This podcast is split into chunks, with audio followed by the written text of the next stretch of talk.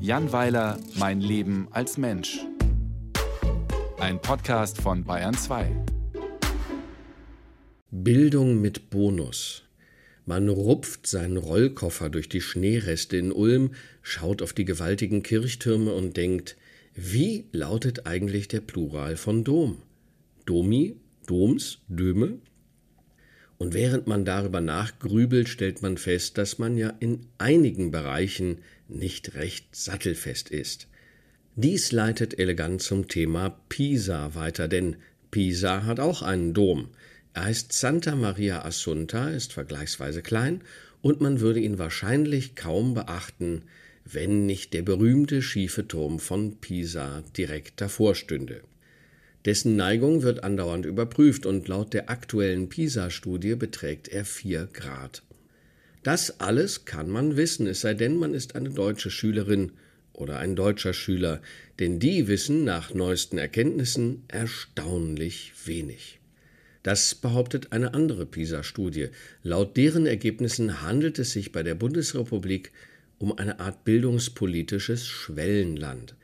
Die Leistungen in Mathe, im Lesen und Schreiben sind teilweise unterirdisch und natürlich wird das auch darauf zurückgeführt, dass einige der Schulkinder nun einmal nicht hier geboren sind, sich deshalb schwer tun und auf diese Weise den Schnitt runterziehen.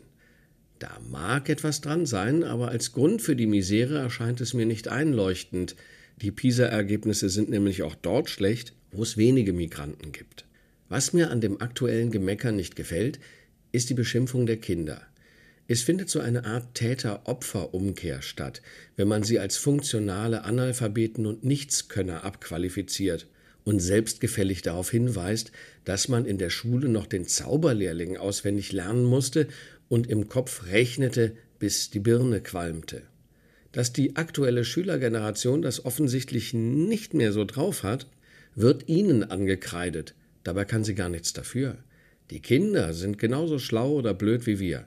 Sie sind jedoch überfordert, weil ihr Leben insgesamt so wahnsinnig viel aufregender ist als unseres im selben Alter. Eine 13-Jährige, die 20 Französisch-Vokabeln lernen soll, tut sich damit nicht deswegen schwer, weil sie zu doof ist oder weil Französisch zu doof ist. Sie kommt bloß nicht damit zurecht, dass diese gedankliche Leistung nicht augenblicklich honoriert wird. Das ist nämlich sonst in ihrem Leben der Fall, und zwar, wenn sie ihr Handy in der Hand hat, also fast den ganzen Tag. Die Spiele darauf und die sozialen Netzwerke regen andauernd das Belohnungssystem an. Man erhält Lob in Form von Daumen oder Herzen. Das spornt an. Schon die nächste Meldung im Feed könnte ein gutes Katzenfilmchen beinhalten oder einen brauchbaren Styling-Tipp oder ein Lied von Harry Styles. Die Teufel, die diese Programme schreiben, wissen genau, wie man Kinder über Stunden festhalten kann, indem man für die Ausschüttung des Glückshormons Dopamin sorgt. Dasselbe findet auch bei Spielen statt. Ständig öffnet sich eine kleine Truhe und Goldmünzen springen heraus, Extraleben sorgen für gute Laune, und wer mehr als zehn Steine bindet, erhält außerdem noch einen umgedrehten Regenbogenschirm, um mehr Belohnungen einzusammeln. Das funktioniert auch bei Erwachsenen. Die traurige Wahrheit ist, gegen diesen Bonusterror kommt die Schönheit der französischen Sprache nicht an und die deutsche Grammatik erst recht nicht. Das deutsche Bildungssystem sollte schleunigst umsteuern und voll auf Belohnungen setzen. Wer 20 Vokabeln lernt, bekommt dafür pling pling pling Goldmünzen. Die Versetzung wird in Extraleben umbenannt. Man kommt auch nicht mehr in die neunte Klasse, sondern ins nächste Level. Und wer den Dreisatz kann, kriegt einen Einhornskin. Ich denke, das könnte die Rettung des deutschen Bildungssystems sein. Der Plural von Dom lautet übrigens Dome und das Ding in Ulm ist gar kein Dom.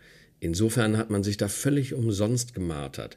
Es handelt sich um ein Münster. Der Plural von Münster heißt Münsters oder Münsteri. Ich habe wirklich keine Ahnung.